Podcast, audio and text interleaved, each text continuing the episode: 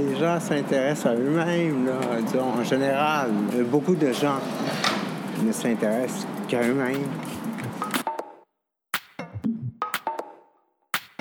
Les Chroniques de Montréal, Jérôme Massella.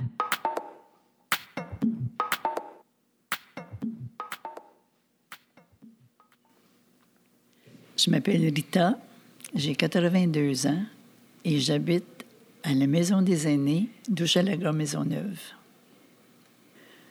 Euh, me présenter rapidement. Je suis une dame. euh, j'ai été mariée, j'ai un mari qui euh, est en hébergement maintenant parce que il, euh, il souffre de la maladie d'Alzheimer. J'ai eu deux enfants, deux garçons. Bon. J'aime la vie, j'aime les gens, j'aime aimer. Ben, mon mari ne me reconnaît plus parce qu'il est rendu à la phase, euh, euh, la dernière phase d'Alzheimer. Pas la phase de fin de vie, mais la, phase avancée.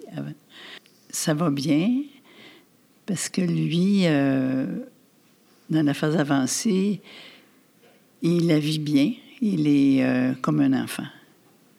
Et moi, quand je vais le voir, là, je vais fréquemment, au moins une ou deux fois par semaine. euh, je parle avec lui, mais il parle beaucoup, mais des choses qu'il a dans sa tête, des, souvenirs probablement, on ne sait pas euh, comment ça se passe, mais les émotions chez les personnes Alzheimer sont toujours là. Alors, je me sers de ça. Quand il parle de certaines choses, j'attrape ses phrases et je fais une sorte de conversation avec lui.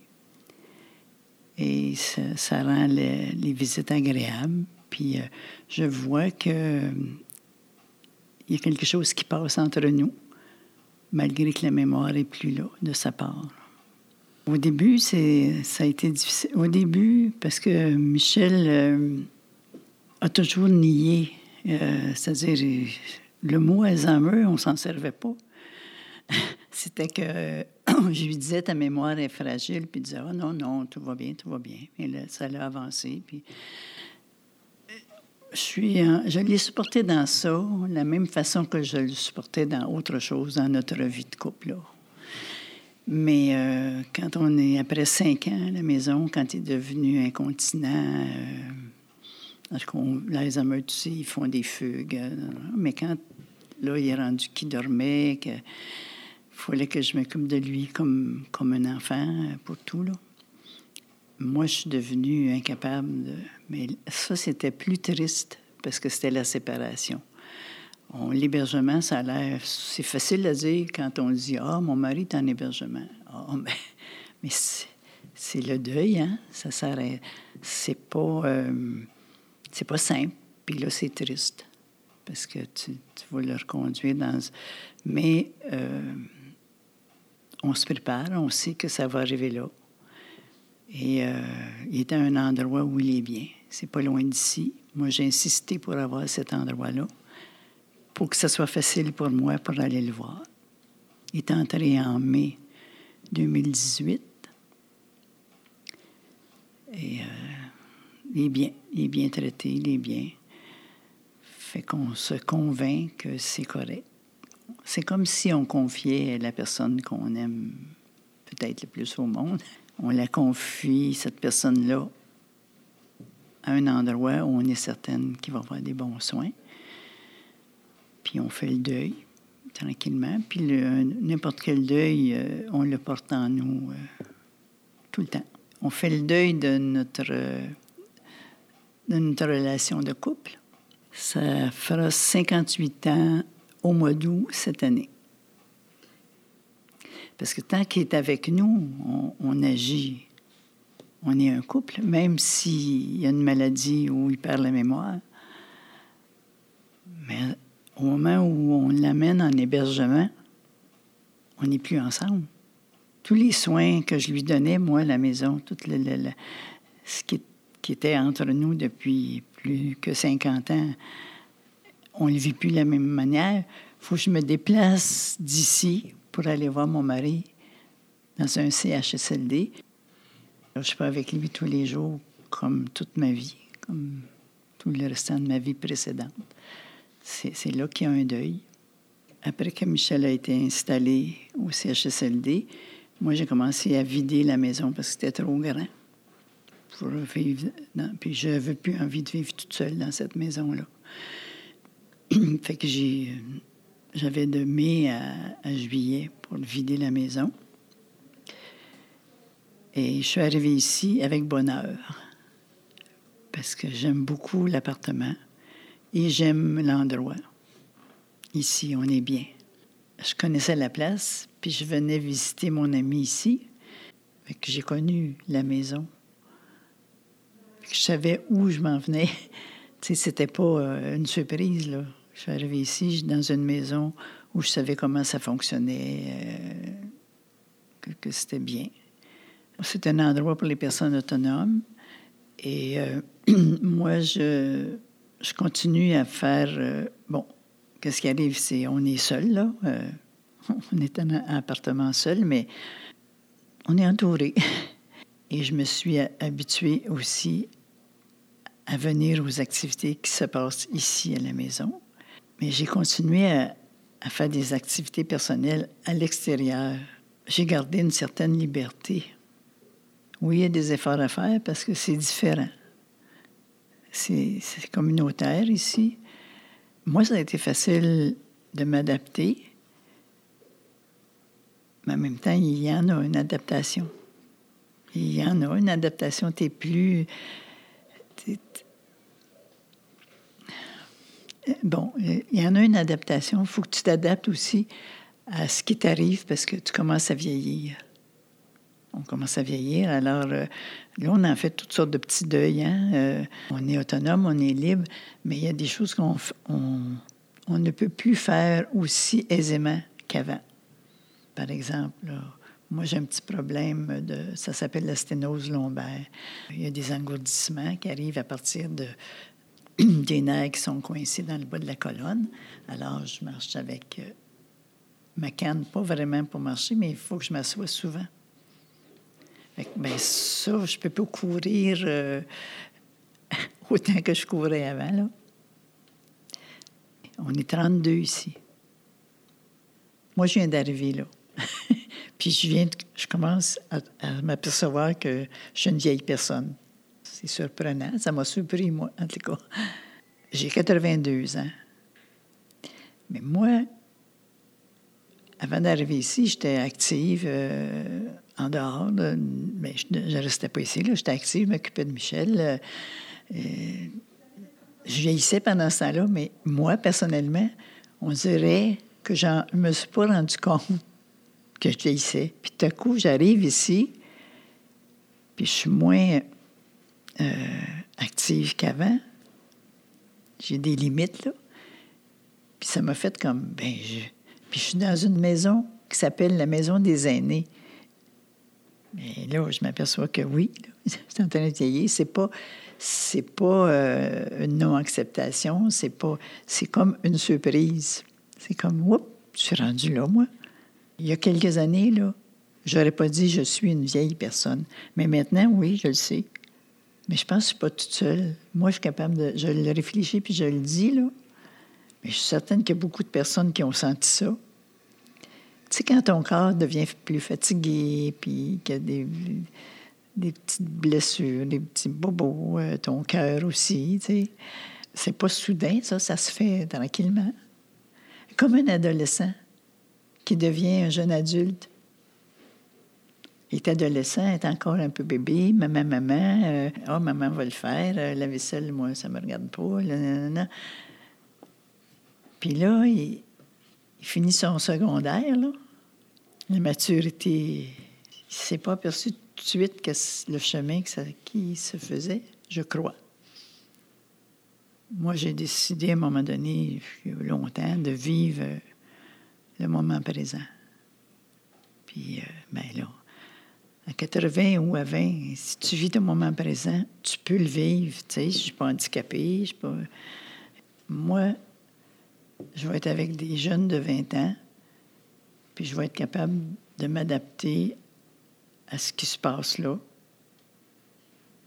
J'ai deux petites filles, une qui, a 20 qui vient d'avoir 26 ans, puis l'autre, elle a 20 ans. Bien, on fait des jeux ensemble, je m'adapte. C'est ceux qui vont me taquiner, hein? Ah, grand-maman, t'as pas compris, c'est pas comme ça, c'est comme ça. Mais c'est correct. Comme là, je vous parle, là. Je sens aucune différence entre nous deux, là. Les, les numéros, je dis, il n'y a pas d'importance. C'est le contact avec les personnes qui est intéressant. J'ai beaucoup évolué. Ma façon d'aimer est toujours la même. Ma façon d'aimer la vie, ma façon de, me comporter dans la vie, ça vient de mon éducation, de ce que j'ai compris avec les années. J'ai évolué, puis j'ai pas fini parce que j'en ai encore à apprendre. Mais là, j'apprends ça de tout le monde. J'apprends ça de mes amis ici, là, qui sont des fois un peu plus âgés que moi. J'apprends ça des, jeunes personnes qui sont plus jeunes que moi. On a toujours quelque chose à apprendre. J'attends de la vie, euh, quoi donc? Bien, de continuer comme d'être. Moi, le contact, c'est très important. De continuer d'être ouverte à tout ce qui se passe. Ouverte puis à donner et recevoir. Ça, ça a été très présent dans ma vie, puis j'ai envie que ça continue comme ça.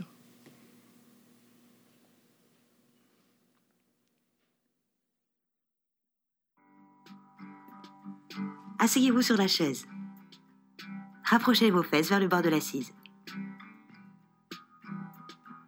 Gardez votre dos droit et posez les mains sur vos genoux. Tendez la jambe droite Inspirez. Puis expirez en glissant la main droite vers le pied droit. Remontez. Inspirez à nouveau et descendez pour aller cette fois toucher la pointe de votre pied. Remontez. Relevez la jambe droite et tendez maintenant l'autre jambe. Inspirez, puis expirez en glissant la main gauche vers votre pied gauche. Euh, je me nomme Denise Marsan, j'ai 92 ans. J'habite ici depuis une dizaine d'années. Ça se passe très bien. Pour moi, ça. Enfin, très bien. Je vieillis, donc euh, les maladies sont là. C'est une occupation. Hein. Des amis aujourd'hui décédés, euh, des gens de, théâtre qui euh, euh travaillaient chez au théâtre Denis Pelletier, ici, à côté m'ont parlé de la maison ici. Bon, je suis venue. J'étais dans l'ouest de la ville où j'ai toujours vécu, où j'ai grandi, tout ça. Je connaissais pas du tout le, quartier. C'était un déménagement radical, comme on dit. Ma mère était très d'esprit ouvert, si on veut. Euh, elle, nous a, tout encouragé, mes sœurs et moi, à lire beaucoup. Je lisais énormément je lisais, mon Dieu, même la nuit, ma mère était obligée de venir me m'obliger à fermer mes lumières pour euh, coucher et dormir. Je lisais beaucoup. J'avais accès à de bonnes bibliothèques privées, soit francophones, soit français, soit anglais. Je lisais les deux d'ailleurs. Je lisais beaucoup de littérature russe. J'étais, ah, je, lisais énormément. Mon père était un artisan, un charpentier menuisier, mais qui est vite devenu, un, un, un, directeur de, chantier, c'est-à-dire c'est un meneur d'hommes. Par exemple, des, énormes chantiers, 600, 800 hommes, il y avait la main en conséquence. Alors, ça se réfléchissait à la maison, évidemment. Économiquement, non, très serré, parce que mon père avait une double vie. Euh, il était dans le, son milieu de travail, les hommes avaient une double vie. Ils avaient tous leurs petits amis, euh, euh, il y avait une vie sociale différente. Je suis veuve, évidemment, de, à 92 ans, là. le temps passe. Hmm. Malgré les éloignements, parce que, évidemment, l'autre personne est partie à son sort. Très difficile, mais enfin, c'est ça, c'est la vie. Moi, je ne dis pas facile parce que c'est long. Hein. C'est un deuil, un, long deuil. Assez curieusement, j'ai toujours le, très, le souvenir des autres. J'ai toujours vivant en moi. J'ai pas de. C'est pas dramatique en ce sens que c'est. Ils sont là, tu sais. C'est des présences. euh, elles sont éloignées, mais euh, j'ai vécu avec un, poète qui était éditeur et euh, euh, qui était très dans, dans l'ac- dans l'acti- l'action, l'activité euh, créatrice, quoi. Et on est allé vivre en, Europe, à Paris et à Aix-en-Provence. On était, on faisait le chemin entre les deux. On avait une campagne à Aix, puis la, permanence à Paris. Presque une décennie. Oh, ben, c'était la normalité à l'époque. Hein. On ne pouvait plus. Il fallait laisser. Il y avait Duplessis, un premier ministre du Québec, euh, dans une période euh, obscur- obscurantiste au possible, qui a duré, euh, mon Dieu, c'est une quinzaine d'années. Le, pouvoir, vous n'avez pas idée du pouvoir religieux. hein. C'est une chape de plomb. Pauvre femme à l'époque. Eh, bon sang de la vie. Nous, c'était euh, notre curiosité intellectuelle, notre, enfin, le milieu littéraire qu'on on recherchait, nous a immédiatement menés exactement dans, dans le champ où on est arrivé à Paris. C'était quasiment devenu une normalité. Euh, un peu plus tard, après nous, les gens allaient plutôt, euh, pas tellement à Paris pour, euh, pour, pour le fait français, mais enfin, il y avait des... ça se structurait d'ailleurs en Europe. Il y avait des, des, salons littéraires et euh, les gens suivaient ça. Il y en avait en Suisse, il y en avait à Francfort, en Allemagne, il y en avait euh, en, Italie, euh, à Milan. On était dans le 9e arrondissement. Enfin, on a... C'est difficile de se trouver à loger. Hein? Eh, ça a été un problème. On, va- on avait trouvé un minuscule studio, mais il y avait tellement d'activités extérieures que c'était pas dramatique d'être dans un petit, petit coin. On était là pour l'essentiel, se laver, se changer, euh, la, la routine, parce, mais la vie était à, extérieure. En dernier, c'était rue Manuel, dans le 9e, rue Manuel, euh, croisant la rue des Martyrs. le rue qui monte à Montmartre, hein, qui monte euh, au, bou- au boulevard, qui passe à côté du Médrano, du cirque Médrano. En autant qu'on veut participer à l'activité créatrice, on est à l'extérieur tout le temps, à Paris, dans les cafés, dans, hein, dans, les lieux, euh, euh, les cinémas d'art et d'essai, par exemple, on avait cette filière-là. Mon Dieu, qu'est-ce qu'on a pu voir comme euh, répertoire cinématographique? On était abreuvés tous les jours.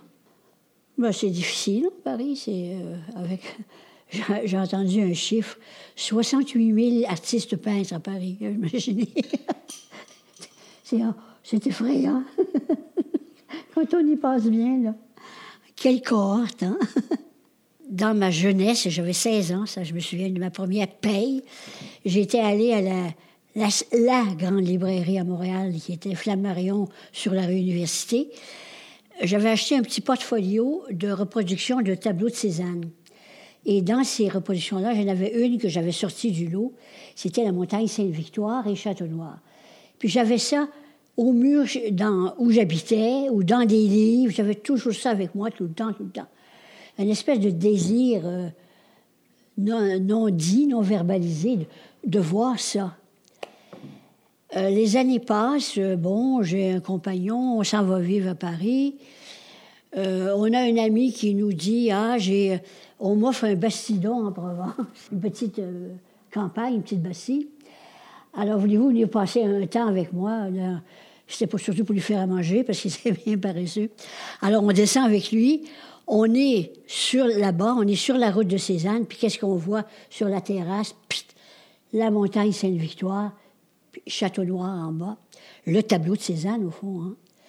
C'est un désir euh, non avoué qui se réalise. À l'époque, j'étais, euh, euh, j'étais au tout début de la télévision ici. hein. J'écrivais des émissions pour enfants. Alors, j'ai continué de scénariser là-bas, scén- scénariser des émissions pour enfants.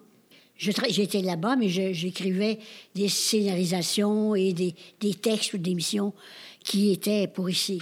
J'avais été employée, moi, à l'ou- à l'ouverture du poste à Montréal, Radio-Canada. Je suis entrée comme euh, script assistant. Alors, j'ai travaillé de derrière les- les- euh, l'écran, si on veut. j'ai pris une certaine expérience de scénarisation, tout ça. Et quand j'ai quitté pour le- l'Europe, j'ai continué à faire de, la, création d'émissions pour enfants. De là-bas, j'envoyais. euh, puis j'étais un petit peu, un, comment troubleshooter. Quand ils avaient un problème à Montréal, ils m'envoyaient un, un câble. Euh, je prenais l'avion en courant pour venir, par exemple, au beau milieu d'une euh, série d'émissions pour enfants, le, scripteur fait défaut. Alors, il faut quelqu'un qui, prenne la relève euh, en entrant dans les mêmes, les mêmes souliers, quoi, si on veut. hein. Et comme j'avais une expérience de terrain avant, je prenais l'affaire où c'était rendu, puis je continuais. J'ai fait ça à plusieurs reprises, d'ailleurs. Des, des, des scripteurs qui lâchent, ou des conflits qui, qui se créent. hein. Ça fait un vide, puis il faut quelqu'un... De show must go on. quelqu'un- au tout début de la télévision, 52, 55, 56, 57, ces années-là. Là. Au tout début, c'était des traversées euh, par paquebot. Moi, ce que j'adorais ça, on, écoutez, on, commandait un taxi à Montréal, on descendait dans, le hangar, on montait sur le bateau, puis on se retrouvait au Havre. C'est- formidable, hein? Six, sept jours de repos, sur la traversée, puis à bien manger. Euh, on vivait extrêmement modestement. On n'avait pas pris du tout le style américain là-bas, pas du tout. On était euh, très rigoureux. Non, c'est, ça, on se débrouillait bien. C'est pas du tout dans la mentalité bohème. euh, non, pas du tout. Je- je- J'ai ce mot-là. Pas du tout. Il y avait toujours un travail. Hein. Mon mari était éditeur, il faisait, il typographe, hein, avec le composteur. là. Le, travail artisanal, voilà. Dans l'esprit, c'est qu'à la fois l'un et l'autre, on avait un fond d'artisan. Il fallait faire, tu sais, dans l'objet euh, concret. J'avais commandé depuis Paris une deux chevaux. Alors, on est arrivé ici, puis on est allé chercher la, deux chevaux. Ça, c'était une merveille. hein. Mon Dieu, qu'on a, on a adoré ça. Tout, euh, malheureusement, on a eu un accident terrible. Après, on avait six ans de, de, de possession. On a, euh, eu un- une, collision avec un- une, citerne qui arrose les rues à Paris. Alors, la voiture en, en mille miettes, évidemment. hein.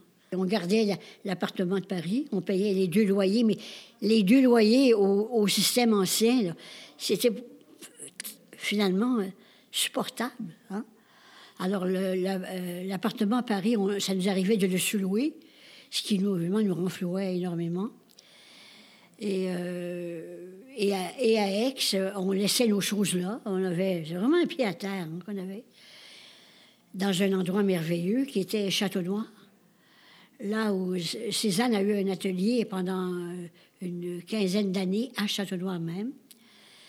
On était, mon Dieu, tout ça, c'est- ça, s'est enchaîné d'une façon. euh, c'est dans, l'ordre du hasard, du bel hasard. sais. Je n'ai pas eu d'enfant, non. Ça s'est imposé de soi-même, disons, par rapport au couple et euh, à, l'expérience de, mon compagnon. quoi. C'était c'est la chose à ne pas faire. Au début, ça a été un sacrifice, oui. Il a fallu que je me ressaisisse et que je, comment dire, je, je sais pas si c'est du courage, mais de trouver dans l'acti- dans l'acti- dans l'activité, dans l'action, des, rem- des remplacements, quoi, des, euh, un succès d'année. Euh, un, un moment, oui, ça a été un sacrifice. Mais après ça, ça a été, je dirais même, une bénédiction. Parce que euh, la- le, le style de vie ou le, compagnonnage et tout ça fait que ça n'aurait pas été prudent et sage d'avoir un enfant dans ces conditions-là. Ça a été une, espèce de prudence. Mais c'est toujours un, deuil, hein?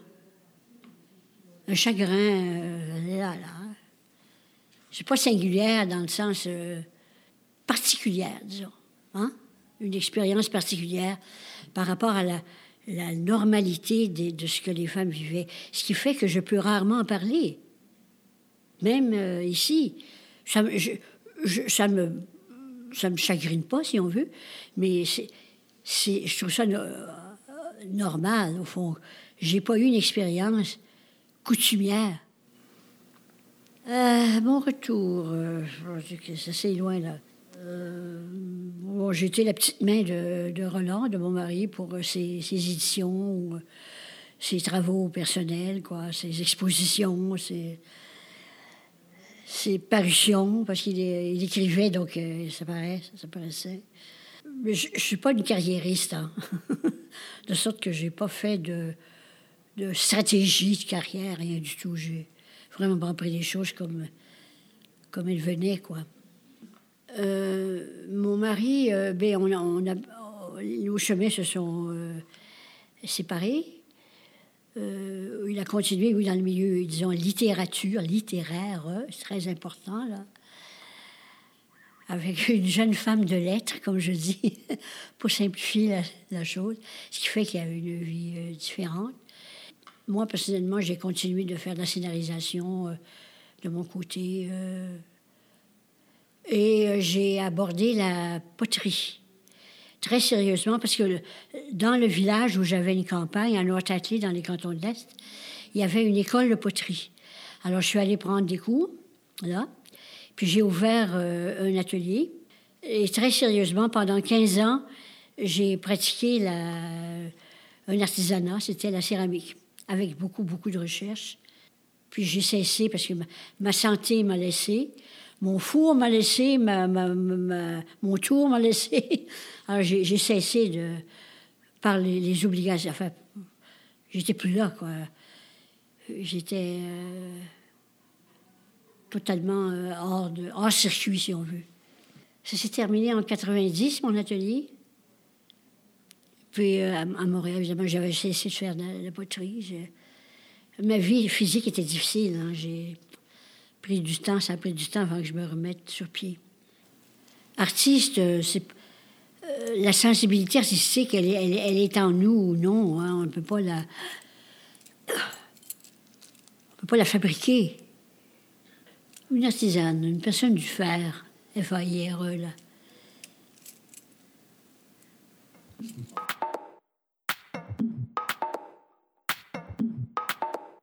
Les Chroniques de Montréal, Jérôme Massella.